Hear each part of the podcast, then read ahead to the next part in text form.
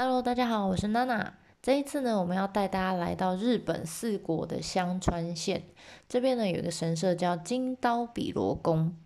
那如果你有很喜欢日本的朋友啊，或者是你自己就非常热爱日本，那你要来香川县的话，你一定就会把它排到这个行程里面去。那对我们来说，我们导游如果呃接到是公司的这个通知说，哎，你下一团是四国的团哦。那通常第一个反应，我们当然就是很开心哈，因为去四国团非常的少哈。通常，呃，真的要去过日本很多次的人才会特别想要去四国。那或者是最近这十年，大概大家比较会去四国，就是因为呃会去香川县，大部分是为了濑户内海艺术季啊。所以但很开心啊，因为有机会可以去。那第二个反应呢，就是很担心哈，因为通常我们就会问说，四国的团哦。那那那那有要去香川县吗？就很 很担心，很害怕。为什么呢？因为我不知道大家知不知道，在那个呃新北市的中和有一个很有名的这个土地公庙，叫夯罗爹，非常有名哈。晚上还可以就香火鼎盛之外，它晚上还可以看夜景，还可以约会，可以看到整个台北市的夜景。所以啊，这个我只要有外地的朋友来，我以前就住中和。所以有的有朋友来，我一定就带他们去这里。那呃，我跟我朋友很认真的算过，因为这个土地公庙就在山上，我们认真的算过，你要上去拜拜的话，要爬四百多阶的楼梯，已经很 太对了。然后呢，这一次我们要介绍的金刀比罗宫，它是根本就是魔鬼等级的。他到本宫啊，要爬七百八十五阶。通常我们去参拜就是到这里了。当然，你要爬一千三百多阶到更里面的奥宫，那个就奥社哈，那个就更更魔鬼了。我们通常不会去，但通常七百八十五阶我们一定会上去，哈，一定会上去。所以啊。我所谓我们一定会上去，是我们导游一定要上去哈。一般的团员当然他可以依照自己的体力去判断，他爬一半、爬三分之二都可以。甚至有些人就说啊，这边卖店比较多，我在附近逛一逛就好，我不上去了。也有哈。那但是我们导游没得选，我们一定要攻顶。所以我知道，当我知道我要带这个团的时候，我一定会放几块酸痛药布在我行李箱里。因为上去会匹配穿，但是下来脚会抖。那虽然我讲这么可怕啦，呃，可是我还是蛮想鼓励大家，如果有来到香川县，不要错过，因为你都已经在附近了哈。虽然它的这个名气没有像大家可能比较没有听过，不像我们前面讲的明治神宫啊、伊势神宫啊，你可能听过。这边呢，相较之下，因为它比较偏远嘛，所以来过的人或是听过的人就比较少。但是，但是在江户时代的时候，这里的人气其实不输给一世神宫哦，所以呃，我还是觉得有机会就来玩一下吧，啊，挑战一下 七百多阶的魔力这样。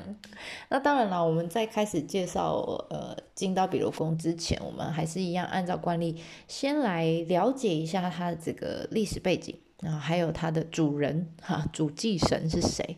因为去人家家里玩，总是要了解主人是谁吧，要不然你不知道你到谁家玩啊，对不对？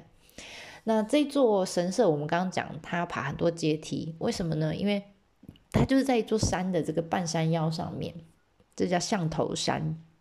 那以前呢，呃，它曾经被称为是琴平神社，琴就是钢琴的琴，平安的平。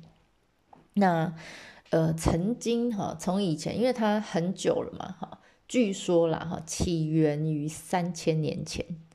基本上哈，我们在日本，我都会跟大家讲，你只要超过那个什么神社或什么挖沟，起源于超过一千三百年以前的，基本上我们当成神话或是传说来听听就好啊。比较有嗯可以考证的，大概就是一千三百年以内的事情。那一千三百年以上，像这个他就说哦，起源于三千年前，这个我们听听就好。那就是换句话说，这个叫做不可考的意思啊。那呃，这么久以前哈，据说啦，主祭神曾曾经换过，就主人曾经换过好几个啦。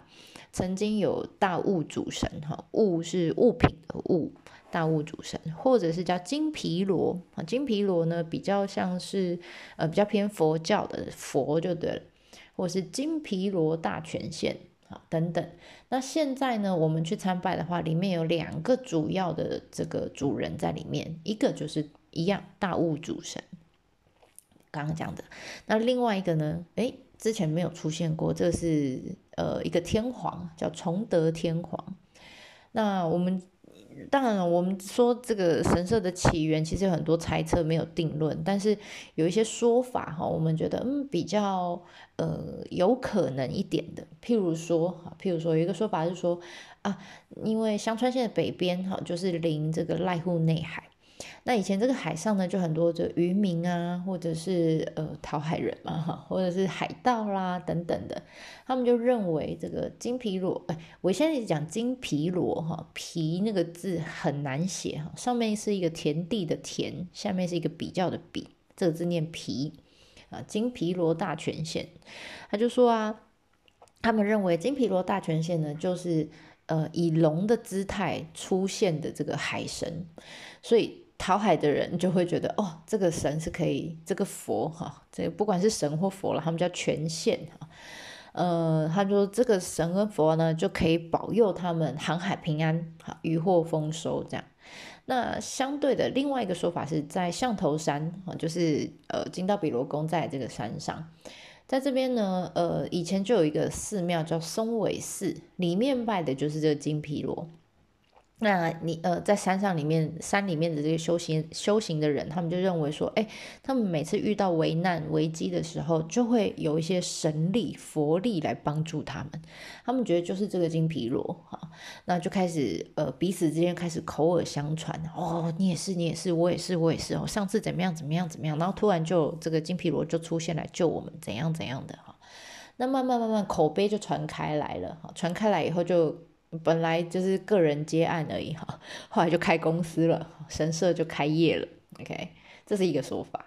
那还有另外一个说法是说，这个其实呃大物主神呐，以前是在别的地方那他曾经有一次就来象头山出差的时候，那总是要地方住嘛，所以他就盖了一个临时搭建的宫殿。那就是他临时出差的宿舍，这样。那加上当地本来就有我们刚刚讲这个松尾寺里面的金毗罗，一个是佛，一个是神嘛，哈，那把它倒在一起，就变成金毗罗大权限。所以我们说这个是神也是佛啊，就是把它加在一起，合体的感觉。那这个我们等下会讲为什么它可以加在一起哈。Anyway，不管是上面你是信神的啦，信佛的啦，不管是哪一种原因哈，呃，这些信众就越来越多，就像一世神宫一样，他们各个地方就开始有一些呃讲这个组织哈，就是开始宣传组织这样。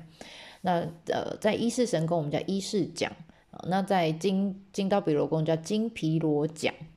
那透过这些讲的组织呢，就开始在江户时代呢，就开始掀起了一一阵热潮，很多人就来这边参拜，然后帮这边取了一个这个呃昵称哈，叫空皮拉桑，桑就是什么什么先生，什么什么小姐嘛，那空皮拉就是金皮罗啊，那呃来这边参拜呢，叫空皮拉麦里啊，就是来参拜空皮拉啊金皮罗，那。呃，跟伊势神宫一样，也是被列为一生一定要来一次的景点，呃，神社。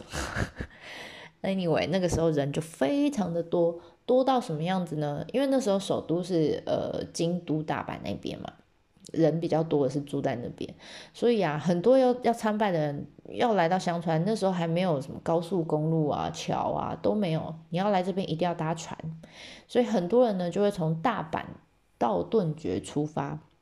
每天都有定期航班哦，叫金皮罗船，然后载着一批又一批的信众从大阪来到香川，然后从香川再回去大阪这样。那刚刚讲道顿崛，如果你没听过，但你应该听过新斋桥吧？很好买哈，就是那里。对，那所以你可以想象，哇，以前人要参拜就是从，就像我们现在买东西就要去新斋桥啊，道顿道顿崛那边哈。好啦，那这么热闹的这个金皮罗呃金刀比罗宫呢，我们现在都叫金刀比罗宫了哈。这里面有两位呃主要的主人啊。那这一集我们想说先介绍一下，那下一集我们再来带大家开始走进去参拜。那我们先介绍第一位哈，比较单纯一点哈，比较简单一点的叫大物主神，也是他比较久的这个主人。呃，这位是哪一位呢？哈，他是一个神，没错哈。那但是为什么我们前面的这个神话故事里面的这个系列里面没有讲到他，完全没有提到他？他这么重要，为什么没有被提到呢？其实有，你回去翻，我们从第四集到第七集的主角叫大国主神，就是他，跟大物主神是同一个人。怎么说哈？呃，你如果还记得我们那时候讲的。大国主神那时候在创业哈，你把它想象他要治理这个整个开发整个日本的时候，我们讲把它想象成在创业。那草创时期一定有很多事情要忙啊，那一个人实在是忙不过来。正当他有一天非常烦恼，就说：“哎，怎么办？这一堆事情没人做，我自己也做不来的时候，就突然有一尊神呢，就从海上出现，就咻，然后就看着他就说。”让我来 help you 吧，哈，让我来当你的企业经理人吧。大国主神看看他，就很纳闷的问他说：“Who are you？你谁呀？你你你你怎么知道我很烦恼？而且你为什么要帮我？”结果对方就回他，他就说：“我是大物主神哦，另外一个神。”但他又说了：“我不是别人，我就是你。”好。大国主神愣住，他说：“我是你的何玉魂，so trust me。”好，什么叫何玉魂呢？其实就是他的分身呐。嗯，我们之前在一世神宫的这个呃内外宫的时候有讲过嘛。我们说一个神还会有四个魂哈，这四个魂就是它不同的面相，有很活泼的，有很激进的，那也有很 peace 的，就是何玉魂这一块。那如果你想要知道的话，建议你可以去听呃。二十六集啊，二十六集我们里面有稍微提到过。好啦，这个就是大物主神的出现。那其实他就是跟大国主神就是同一个人嘛，所以你就发现，呃，神话里面都不会讲到这个人的名字啊，这个神的名字啊，其实他就是大国主神啊，出现好几次了嘛。好啦，那呃，当时的那些民众啊，想说哇。大物主神，那佛教的人呢？为了让这些民众呢相信佛教，接受佛教，所以他就说了啊，那个啦，那个那个，你们那个大物主神从海上出现嘛？啊，对对对对，管海的嘛？哎，对对对对对对，啊，这样啊，我们的那个金毗罗哈，金毗罗就在梵语里面的意思就是化成鳄鱼，或是化成龙王的这个恒河水神啊。管水的啊，那这样一个管水，一个管海，所以就就是这样，就是这样哈。金皮罗跟大物主神同一个啦，同一个哈，只是他来到日本又变成大物主神的样子让你们看而已。其实他就是金皮罗啊，所以你相信大物主神就是相信金皮罗，所以他们后来就叫做金皮罗大权限，就是这样，就是同一个人。那到今天为止呢，其实你去金刀比罗宫。参拜的话，他还是被视为是这个呃，就是大物主神，还是被视为是海上交通的守护神，所以渔民还是会去，甚至呢，还有一些造船厂啊，或者是这个海上的自卫队都会来这边参拜，他们都是要祈求这个航运平安的，到现在都还是。那尽管呢，这个我们刚刚讲，从以前到现在，最早我们说拜大物主神的秦平神社。接下来我会念一些日文哈，日文跟梵文，我因为我要让大家知道这个发音哈。最早他们拜大物主神的时候叫秦平神社，秦平的发音就叫 Kodohira。然后后来我们说哦，把它跟佛道在一起叫金毗罗大权限。金毗罗的梵文叫 Kun Kunbira。如果如果我有念错，会梵文的人请纠正我。然后呢？到后来最现代就是明治时期的时候，我们前面有讲过，明治天皇啊，为了强调这个呃日要怎么讲，要把权力拿回来，所以他强调这个神道教的正统性，所以他就说，哎，你们神跟佛混在一起这么久哈，分开分开分开啊，把佛教的元素拿掉，我们现在就只要神就好了，啊，就只要神，所以呢，这个金皮罗这个名字不能用了，就改成金刀比罗宫。金刀比罗这么拗口的四个字，为什么要这样写？因为它是就它的发音，跟刚刚的琴平是一样，都叫 kodohira。金刀比罗就叫 kodohira，琴平也叫 kodohira。所以你看，其实一般民众很聪明哈，这些神社这个寺庙也很聪明。那不管你汉字怎么改，你说哦不能用是没关系没关系，我们用发音很相近的，像 kumbira 发音也很相近，对不对？那 kodohira 是金刀比罗，也是琴平，所以你上有政策，我下就有对策。反正我汉字名字改给你看嘛，哈，当权的人说你要怎么改，你我就改给你看。但是呢，在一般民众呢，我不一定是看字啊，我就是口耳相传嘛，所以我听声音，呃，差不多差不多，而且都叫空比拉桑。好啦好啦，就这样哈，所以一样哈，他们还是可以继续推广业务，是不是很聪明哈？我觉得这超厉害的。到现在还叫空比拉桑哈，好啦，那这是第一个哈，第一个主神。那第二个主要主要的这个祭神叫崇德天皇。那这个天皇呢，你可能他你没有听过哈，但是其实他蛮在日本史上蛮有名的。那是跟 前面我们太宰府天满宫的菅原道真一样。他是因为他是日本三大怨灵之一，所以很有名。哈，那一切都错在什么？错在他出生的时机点不太对。他从一出生，他就几乎确定他这一辈子要衰到底。怎么说呢？我们来讲一下这个人的故事。哈，这个崇德天皇的故事，我觉得蛮坎坷的。哈，呃，据说啦，他爸爸啊，爸爸叫鸟羽天皇。那他生下来的时候，他爸爸就说就怀疑他哈。其实有很多史书也也证实哈啊，应该说史书的揣测哈，就说呢，这个崇德天皇其实不是他爸爸亲生的，而是他阿公跟他妈妈偷情生下来的，所以血缘上是没问题的。但是呢，不管怎么样，不是自己的老爸亲生的，是自己阿公生的。所以他跟自己老爸之间的关系就很尴尬，好，非常尴尬。那当然，阿公也会觉得这个小孩可能是我的，哈，所以他就非常照顾这个这个阿公，就非常照顾这这个崇德天皇。所以他五岁的时候呢，就叫他儿子，就说，就叫那鸟羽天皇，就说，哎，把宝位让给他。鸟羽天皇当然也很乐意啦，因为其实那时候流行一种呃统治的形式，叫做院政，院就是庭院的院，政治的政。这个我们以后有机会再讲。这种形式是什么？就是，呃，我把皇位让给年纪非常非常小还不懂事的天皇的儿子，就让他当天皇。那让他坐在宝座上，那我在后面，因为他一定需要协助嘛。那我在后面，我就是要上皇。所以上皇就是天皇老子嘛。啊，那我才是实际握有实权的。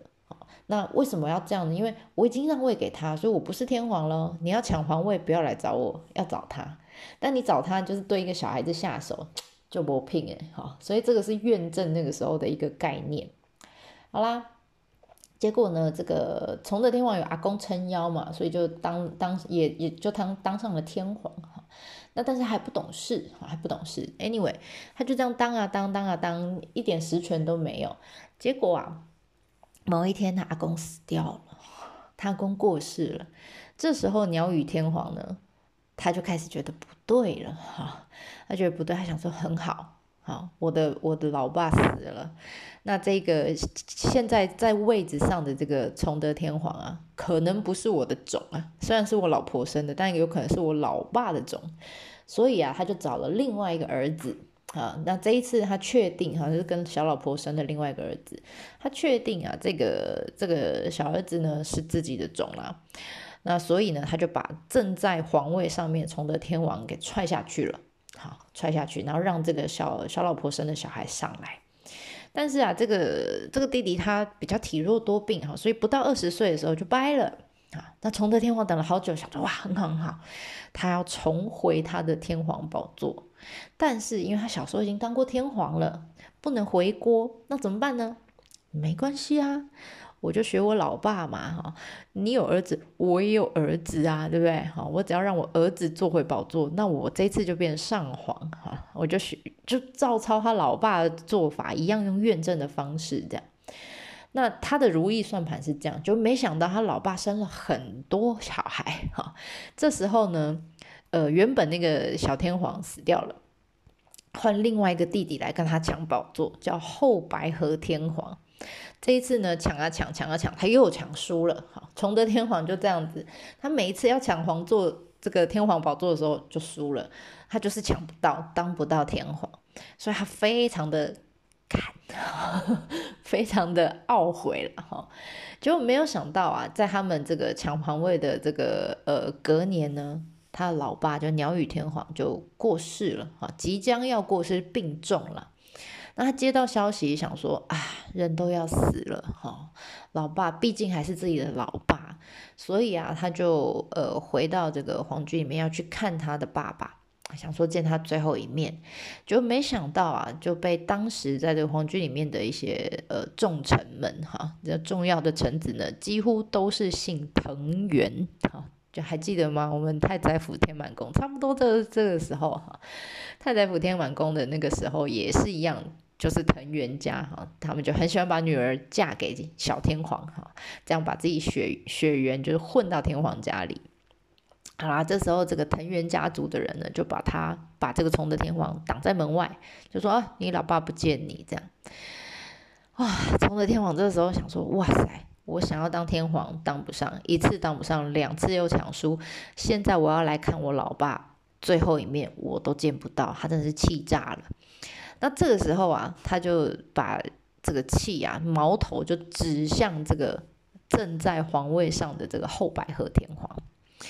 那后白河天王当然也对这个哥哥充满戒心啊，一心就想找机会把找理由把他给弄走哈，有点像是你就想嘛，皇位只有一个哈，然后一堆兄弟在抢那个皇位，在抢那个座位的感觉，就这样子啊，两方各找了一群人马，然后就干架干起来啦。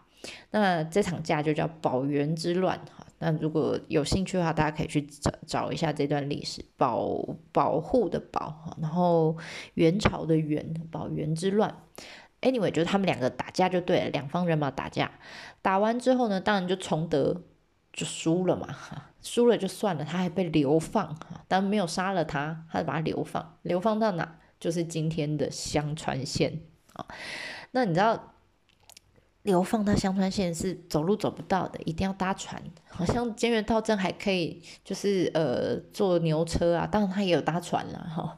那这个崇德天皇那时候被流放到香川县的时候呢，几乎啊他每天就是过着被软禁的生活。他他到哪里 OK，但他就是只能在这附近走，他没有办法回京都。那在他死到他死之前，他在这个香川县大概过了九年，哦，在这边活了九年的时间。那这段期间呢，其实他也想很多，然后一心向佛。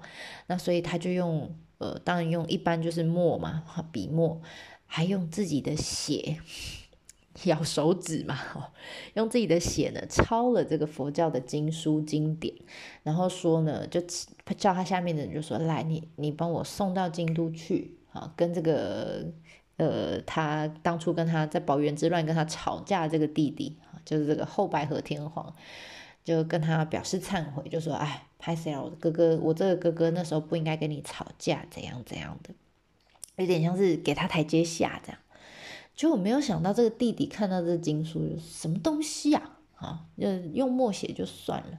然后还还还用血鲜血来写，这是要诅咒我吧？哈，把这些经书都扔了，这样就崇德天皇知道他花了这么多心力抄的经书，居然被这个弟弟这样讲，他非常的生气，而且他这次真的就是被逼疯了，因为你看他从头到尾，从出生到现在，想要的东西、想达成的目标，全部都没有，都没有达成，哈。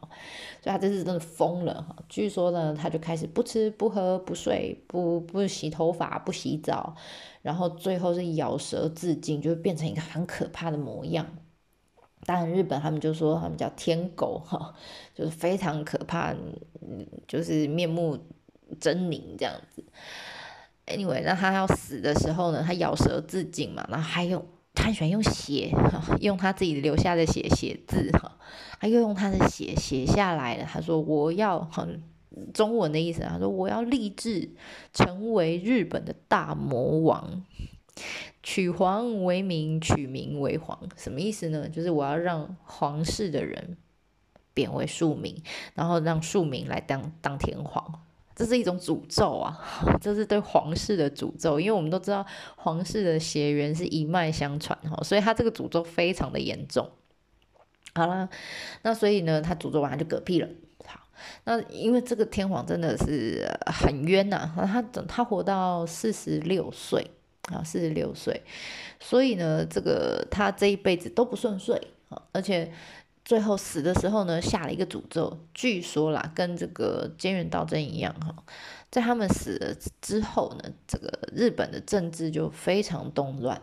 然后呢，也很神奇哈，就当初跟他们作对的人哈，相关的人嘛，只要是站在他这一边的都没事，站在反反边的哈，全部都会慢慢得怪病死掉啊，然后莫名其妙暴毙啊等等之类的。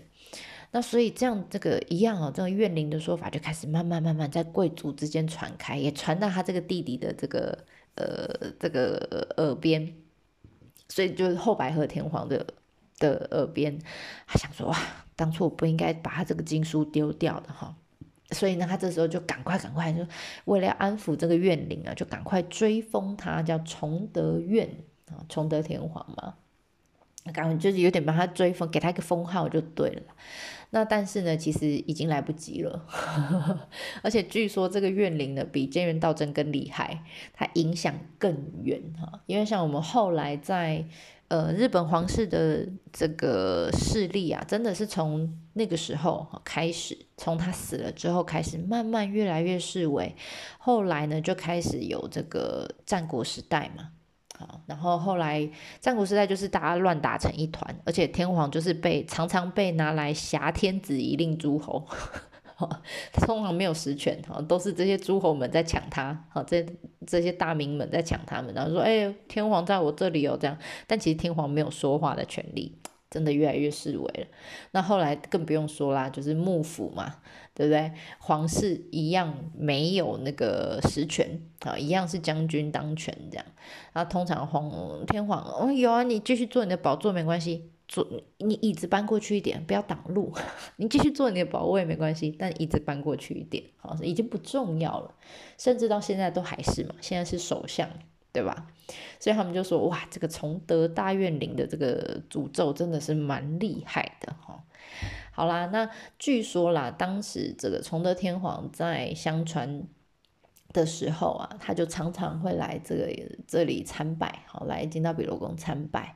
所以呢，当地人在他过世了一年之后，就把这个崇德天皇等于是让他搬进。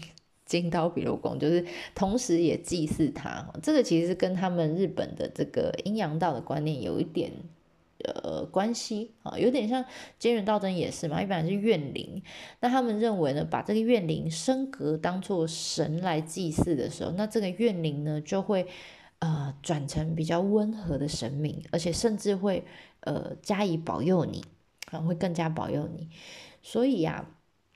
你不要说这是以前人的思想，其实到现在也是哦。像现在啊，这个明治呃不是现在，近代非常近期的明治天皇，他那时候就因为他想要推翻这个德川的幕府嘛，所以那时候在打仗的时候，他就他就把这个好久以前的这个崇德天皇，因为崇德天皇是死在香川县的，他从头到尾都没有回到京都啊。所以他就特别把崇德天皇迎回京都，让他回家乡就对了。然后特别来祭祀他，然后告诉就是希望这个崇德天皇帮助他哈，就说哎，你那个诅咒不要那么狠呐哈，这个帮我一帮我一下哈，我们要把这个江户幕府给推翻。那希望这个政权转换的过程当中。希望你，我现在很尊崇你，好，我把你接回京都，你就不要再生气了。那希望你帮我们天皇家一就是一把，哈，所以这个是我觉得很厉害哈。从 他的咒怨，从这个一千一千年前到现在都还在持续着这样，因为现在天皇一样还是坐在旁边嘛，对不对？还是不重要哈。好啦，那这个就是呃这一个金刀比罗宫里面主要的两个主人那的小故事。那我们有一些基本了解之后，下一次我们就带大家开始走进金刀比罗宫里面去看看有什么啦。那我们就下次见喽，电话马达呢？